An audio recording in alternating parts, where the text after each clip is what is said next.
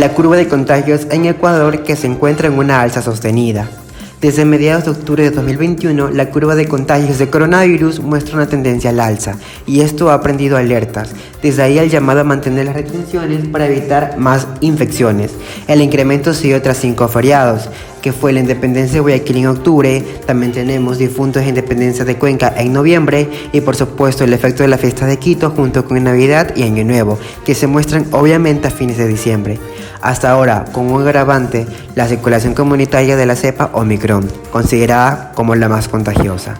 Los nuevos contagios diarios en octubre y en noviembre de 2021 son mayores respecto de meses anteriores, no si se compara con el mismo lapso de 2020, pero en diciembre pasado cambió ligeramente.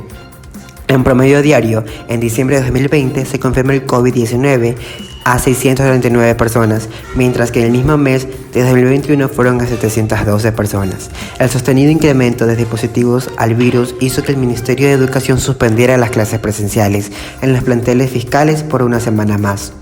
Para el subluprista Esteban Ortiz de la Universidad de las Américas, el acelerado aumento coincide con la llegada del Omicron en un momento conflictivo desde el punto de vista epidemiológico.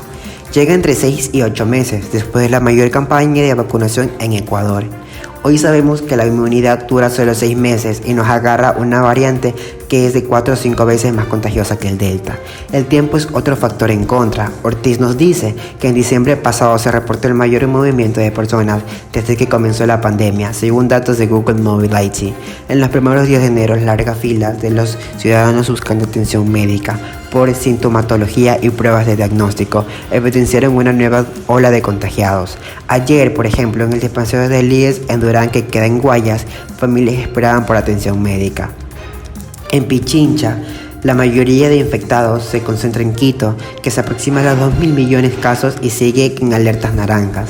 Las tasas de incidencia acumuladas más altas se concentran en Cotocayo, Iñaquito, que es donde es el hipercentro de la urbe. La Magdalena, Chimbacalle y entre otros.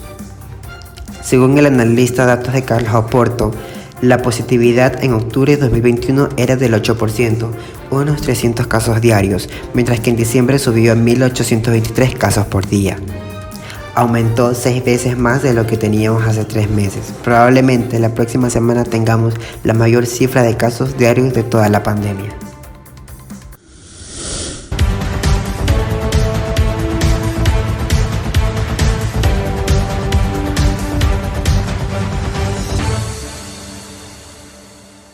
Y ahora en los deportes. El Fluminense de Brasil ha confirmado el fichaje del ecuatoriano Mario Pineda. Lo hizo con un video en el que el mismo futbolista decía el pitbull llegó. Esta será la primera vez que el lateral izquierdo defiende a un equipo fuera de casa. Así lo confirmó el propio presidente de Barcelona Sporting Club, Alfaro Moreno, y de igual manera el presidente del Fluminense, Mario Vitancourt. El pasado 26 de diciembre, el jugador de 29 años, oriundo de Santo Domingo de los Áchilas, viajó hasta tierras cariocas, en donde pasó por un reconocimiento médico del club en el centro de entrenamiento Carlos Castillo. Aunque sus derechos aún le pertenecen al Barcelona Sporting Club, la firma del contrato lo compromete al préstamo hasta diciembre del 2022, con opción de compra. Con su llegada, el Fluminense de Río de Janeiro tendrá en sus filas a dos ecuatorianos. Juan Casares y ahora el Pitbull Mario Pineda. Fluminense será el tercer club que el futbolista defienda en su carrera deportiva, luego de su debut profesional en 2010 con Independiente del Valle y un posterior fichaje en el 2016 por Barcelona Sporting Club, donde actuó durante las últimas seis temporadas. En esta última temporada, el Pitbull cobró relevancia en la defensa del conjunto de Fabián Bustos y que se observa en sus 33 partidos disputados entre todas las competiciones con una contribución de un tanto y dos asistencias. A su vez, con su desempeño en el torero, el defensor consiguió su regreso a la selección de Ecuador y de la mano de Gustavo Alfaro fue convocado para la Copa América, aunque apenas sumó minutos en la competición. Estoy muy feliz, Siempre he soñado con jugar en el extranjero desde pequeño en mi país y ahora se me han abierto las puertas de esta gran institución que tiene una linda afición. y sabiendo que de aquí salieron grandes jugadores como Thiago Silva y Marcelo, expresó Pineida en declaraciones publicadas por el equipo. El ecuatoriano es el tercer fichaje para la plantilla de Fluminense, que en la siguiente temporada tendrá la Copa Libertadores como máxima ambición.